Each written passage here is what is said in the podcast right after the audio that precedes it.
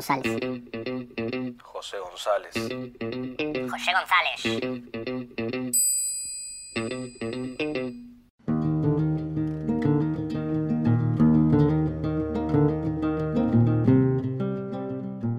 Bueno, volvió el frío a recordarnos que el invierno aún no termina, el calor duró poco y de mientras que vamos arrimándonos a la estufa nuevamente, también volvemos a adentrarnos, una vez más, en su género por excelencia, estoy hablando del folk. Quizás alguno se pregunte quién es José González. José González es un cantante, compositor y guitarrista sueco de género indie folk, es miembro del grupo Unit y tiene una carrera solista muy interesante y recomendable, anteriormente, esa música que pide calor de estufa prendida.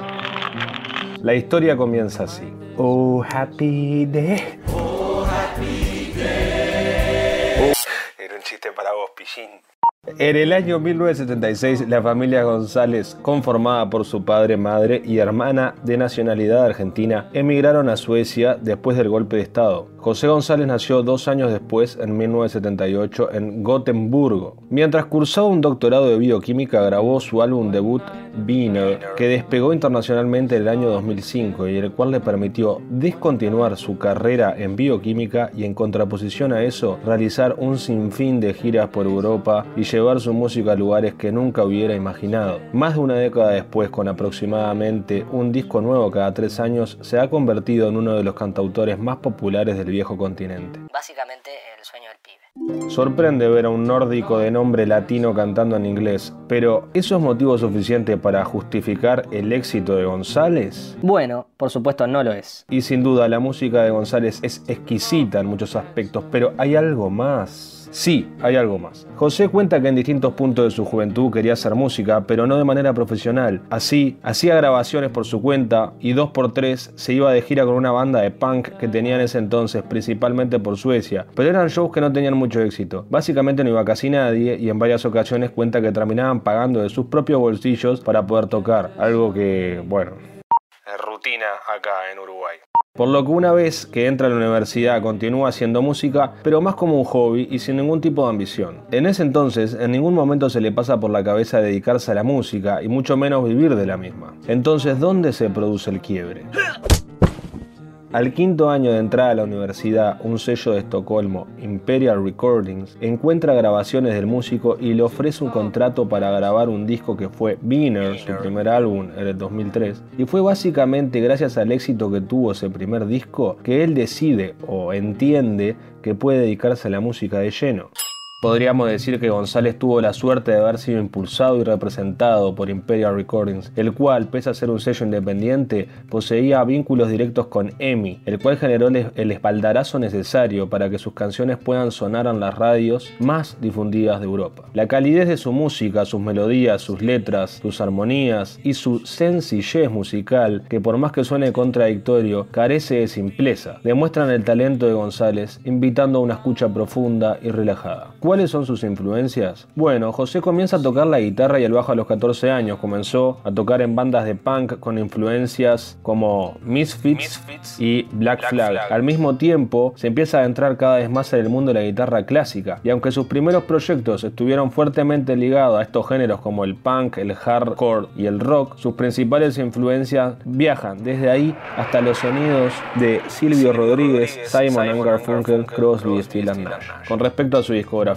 al momento tiene tres álbumes de larga duración, Winner en el 2003, In Our Nature en el 2007, Vestiges and Clothes en el 2015 y un montón de EPs y sencillos que pueden encontrar fácilmente en la web. Algunas frases que me gustaría compartir. Desde los 90 hubo escasa militancia en el pop, pero la situación ha cambiado en los últimos años. Me inspiran himnos como Imagine de Lennon o el Turn Turn Turn de The Birds, esa época en la que los conciertos tenían que ver con juntarse para cambiar las cosas. De la música que escucha, él dice me gustaba el sonido de los 60 y los 70, esa sensación revolucionaria, el activismo y romanticismo fundidos en metáforas muy interesantes. Me siguen atrayendo las grabaciones en cassette de la época. Y con respecto a cómo ve su futuro en la música, él mismo dice... Mi pelo se va a empezar a caer en algún momento, así que cantaré más en casa y menos en escenarios. Hoy disfruto mucho leyendo, aprendiendo, necesito ese tiempo. Pero no dejaré de componer ni de hacerlo a mi manera. Siga trayéndome el sonido redondo de la guitarra por encima de todo. Recomendaciones. Recomiendo profundamente el álbum Vestiges and Clothes, que es el último, y en pos de lo dicho, la canción que vamos a escuchar a continuación abre este hermoso disco y se titula With the Ink of a Ghost a toda la audiencia le voy a avisar que si quieren, si tienen recomendaciones para pasarme, o si quieren que recomiende algún artista, me lo pueden hacer llegar a través de mensaje privado a la máquina de tejer o a mi Instagram personal, Dieguito Criado. With the ink of a ghost.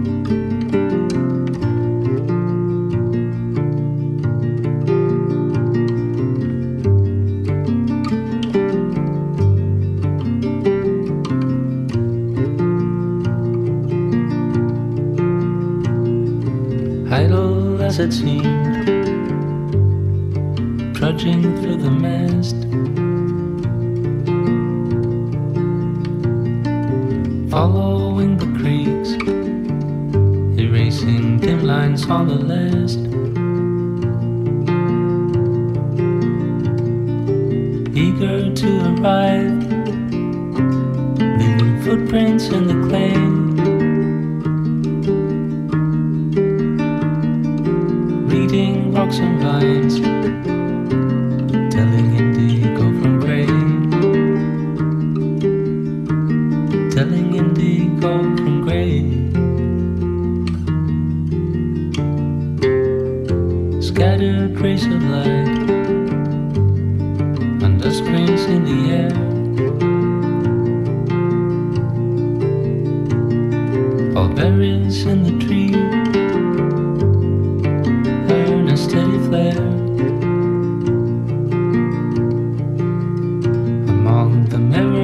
never seen. Some appear frail and incomplete.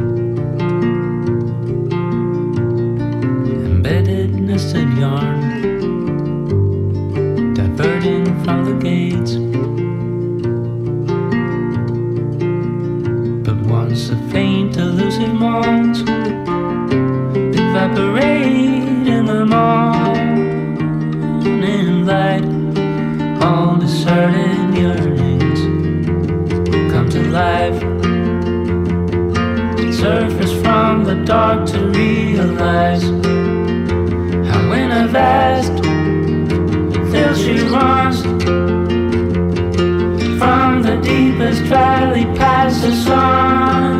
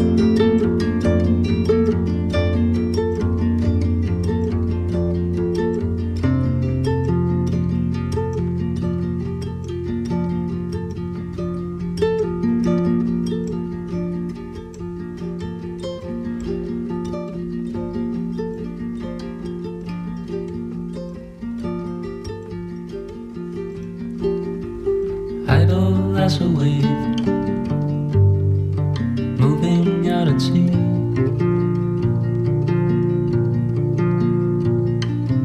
Cruising without sound, molding what's to be. Serene between the trays,